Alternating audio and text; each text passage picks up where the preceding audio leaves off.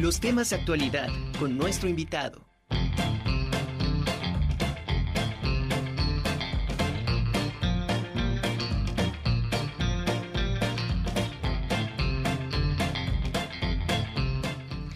Vamos a hacer eh, un enlace en estos momentos con Alejandra López del Cupreder, a quien me da mucho gusto saludar. ¿Cómo estás, Alejandra? Un gusto tenerte con nosotros aquí en la Conjura de los Necios. Hola, ¿qué tal? Buenas tardes a todos ustedes y espero que estén todos muy bien y pasando el susto con calma.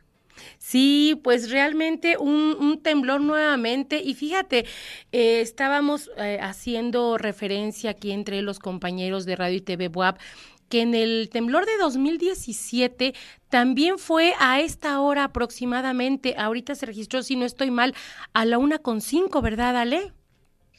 Sí, así es. Este, hace cinco años el, el, el, simulacro, el ejercicio simulacro fue un poco más temprano de lo que fue el día de hoy y lo recordamos claramente porque justo eh, en el edificio que en, ese entonces ocupaba el CUPRED, que era la Casa de la Palma, eh, donde estaba también la Vicerrectoría de Investigación, Estudios de Posgrado y estaba también eh, oficinas de comunicación. Ese, en ese momento no toda la comunidad del edificio hizo el simulacro y a menos de dos horas ocurrió el temblor, ¿no? Y este y ahora pues otra vez estamos viviendo una cosa parecida, ¿no? en, en, el día del simulacro que este pues se dejó un poco también a, criterio de cada edificio hacer o no hacer el simulacro de los edificios del centro de aquí de la universidad, eh, pues efectivamente eh, eh, no sabemos si en todos los edificios de nuestra universidad aquí en el centro se hizo simulacro. También es verdad que no todos los edificios de la parte centro, los edificios antiguos, no están todos ocupados de la misma manera como estaban ocupados hace cinco años con la misma intensidad pero sería bueno saber cómo les fue con su ejercicio de simulacro a cada uno de los edificios y después cómo eh, eh, transcurrieron o cómo vivieron el sismo ya realmente y ver si el ejercicio simulacro contribuyó de alguna manera a que la actuación ya en el momento de la eh, de la emergencia fuera correcta, pues, ¿no? Pero sí, indudablemente las coincidencias en las fechas, en las horas, pues nos dan mucho que pensar, ¿verdad? Y hasta como que queremos ir corriendo aquí a, a la iglesia de la compañía por una estampa de la magnífica. Sí, definitivo, definitivo. Sí, pues eh, indudablemente estábamos recordando el del 2017 que nosotros ahorita estamos ubicados aquí en el Complejo Cultural Universitario, pero en 2017 estábamos allá con ustedes en el Carolino y bueno, salimos y ves que en, el edificio que está en la 3 Oriente y la 4 Sur, pues las cornisas se, se cayeron eh, en ese momento, salimos pues ya toda la, la, tierra, cayeron inclusive en los, en los coches, pues mucha gente muy asustada. Y pues ahorita, gracias a Dios, en lo que se he estado checando aquí en redes sociales, se reporta un saldo blanco. Sí, al parecer sí, este, serán eh, la, a través, me imagino yo que de DASU, quienes eh, tengan que entregar informes como más orgánicamente, ¿no? Del estado de los edificios. Al edificio que te refieres, que es el de la 4 Sur, esquina con 3 Oriente, el edificio Melchor de Covarrubias, es justo donde ahora estamos nosotros, el Cupreder, junto con el Centro Universitario de Participación Social. Estamos en este edificio desde hace un poquito más de un año, un año y medio. Y acá nos tocó ahora hacer tanto nuestro simulacro como eh, pasar el sismo. Y bueno, eh, te puedo confirmar que la estructura del edificio está bien, que este, que, que no, no hay daños eh, eh, en las zonas que precisamente mostraron mayor afectación hace cinco años. Ya hicimos un recorrido y el edificio está bien. Y por otra parte, también se nota mucho la diferencia de tener que hacer un ejercicio de evacuación, tanto en simulacro como en condiciones reales, con una población mucho menor, con una ocupación del edificio mucho menos intensiva, y este, pero aún así hay todavía cosas que es necesario repasar, procedimientos que es necesario repasar, sobre todo en estos edificios antiguos de nuestra universidad que son tan hermosos, tan valiosos, pero que nos, nos presentan este, condiciones pues desafiantes, ¿no? Por su arquitectura, por la disposición de sus espacios y porque pues no fueron, no son edificios que estén diseñados pues para hacer una evacuación rápida o también tienen demasiadas transformaciones a lo largo de los siglos, paredes intermedias, muros que algunos son de carga, otros no, y entonces hay que este, seguir trabajando en mejorar los, los preparativos para un evento de esta naturaleza y eh, repasando también, eh, continuando los ejercicios, no solamente en el 19 de septiembre de cada año, sino hacerlos más cotidianos y que todo esto motive una, una reflexión conjunta como la que estábamos justamente ahorita haciendo en el Cupreder ahora que nos llamaron, ¿no? Estábamos precisamente haciendo una evaluación, todos los que estamos ahorita habitando este edificio, haciendo una evaluación de cómo vivimos el simulacro, cómo vivimos el temblor, qué hicimos bien, qué hicimos mal, qué podemos hacer mejor la próxima vez. Y así es como se mantienen vivos los planes de atención a una emergencia, en este caso una evacuación por sismo. Solamente con ese trabajo consciente este, se les puede dar vida a todas las planificaciones en que, pues, que tenemos en los papeles, que tenemos ¿no? en, eh, para, lo, para fines de, rendición de cuentas, pero que, que no servirán de mucho si no hay una comunidad consciente en cada edificio de lo que le toca hacer y eh, consciente también de lo que de lo que se ha podido hacer mal y cómo se puede corregir. Esta es la, la experiencia que estamos ahorita nosotros otra vez constatando como habitantes de un edificio del centro, de un edificio de la universidad, de un edificio que además sufrió muchísimos daños en el 2017, que ahorita este temblor en estas condiciones que son diferentes, no fue un sismo eh, de la misma magnitud, no tiene el mismo comportamiento el, el suelo, pues, o sea, aquí habría que explicar más a detalle no, no me toca a mí, hay que, hay que preguntarle a los geofísicos, ahora que tengan ya bien la evaluación, pero ellos nos sabrán explicar cómo es que este, los comportamientos del subsuelo son tan diferenciados, por qué en unas zonas de nuestra ciudad se sintió más, en otras no se sintió, y todo esto eh, tiene que ver con eh, precisamente acabar de, diagnosticar bien el tipo de sismo que fue. Pero más allá del propio evento sísmico, son las condiciones justamente de vulnerabilidad, las condiciones de organización, la, disposición a trabajar eh, para, para estar preparados y a evaluarnos nosotros mismos para ver cómo podemos hacerlo mejor. Todo eso cuenta muchísimo a la hora de, este, de tener más posibilidades de mantenerse a salvo pues en un evento sísmico como este que afortunadamente, como lo has dicho, el saldo es blanco. Ale, eh, yo preguntarte, ¿cuáles son las recomendaciones que, bueno, si, si bien a veces parecemos ya muy repetitivos, no está de más porque también ya asociamos septiembre, ¿no? Con mes de temblores y bueno, a final de cuentas hoy lo volvimos a corroborar, ya son eh, tres temblores eh, el mismo día, el 19 de septiembre. Entonces, no sé qué, si también nos pudieras como que explicar a qué se debe ¿Es coincidencia o, por qué el 19 de septiembre?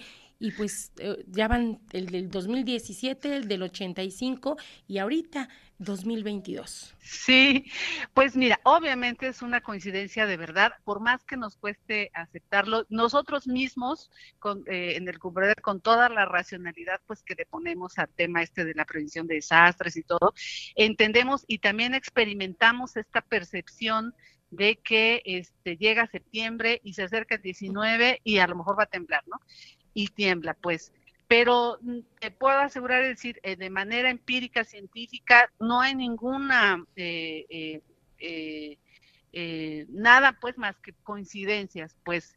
Ahora, el efecto de esas coincidencias, claro que es muy notorio, porque lo, una cosa que es muy importante eh, de evaluar y de tomar en cuenta cuando se trata de hacer una planificación precisamente para responder a una situación, por ejemplo, esta de evacuación, es qué percepción tenemos todas las personas que, por ejemplo, voy a referirme a la pequeña comunidad que ahora habitamos este edificio de Melchor de Covarrubias, ¿no? La percepción que tenemos nosotros de nuestro propio riesgo. Y en esta percepción también juega un papel esta, esta percepción acerca de que si septiembre ya no se llama septiembre, sino septiembre, ¿verdad? Y ya se acerca el 19 de septiembre y por aquí, por allá todos los memes en redes sociales de que no sé qué, y luego coincide y tiembla, ¿no? Entonces, yo misma acabo de subir un meme a mis redes proponiendo que en las fiestas de septiembre se prolonguen hasta el 20 para dar lugar a este a que el 19 de septiembre tengamos nuestras fiestas telúricas en paz, ¿no? Y claro, yo con esto, como persona, pues me río de mí misma y de mi propia sensación de, de azoro, ¿no? De, de, desconcierto por la, por la enorme coincidencia que significa, y yo creo que es bueno que hablemos de, de, de, esta manera, ¿no? Que expongamos y que nos compartamos mutuamente esta percepción que tenemos de que septiembre es el mes de los temblores. Nos ha tocado mucho sufrir esto, los que tenemos mi edad más o menos en los 50, 60, que vivimos desde el sismo del 85 y luego eh, los, los sucesivos sismos hasta el de ahora, pues claro que tenemos es improntado, ¿no? Tenemos nuestra, nuestros recuerdos esta sensación de, de miedo y de incertidumbre por, por, por estos sismos en estas fechas, ¿no? Tan señaladas pero hay que entenderlo como es, como fenómeno social, pues es un fenómeno de percepción colectiva con el que tenemos que, aprender también a, lidiar para que no nos domine, ¿sí?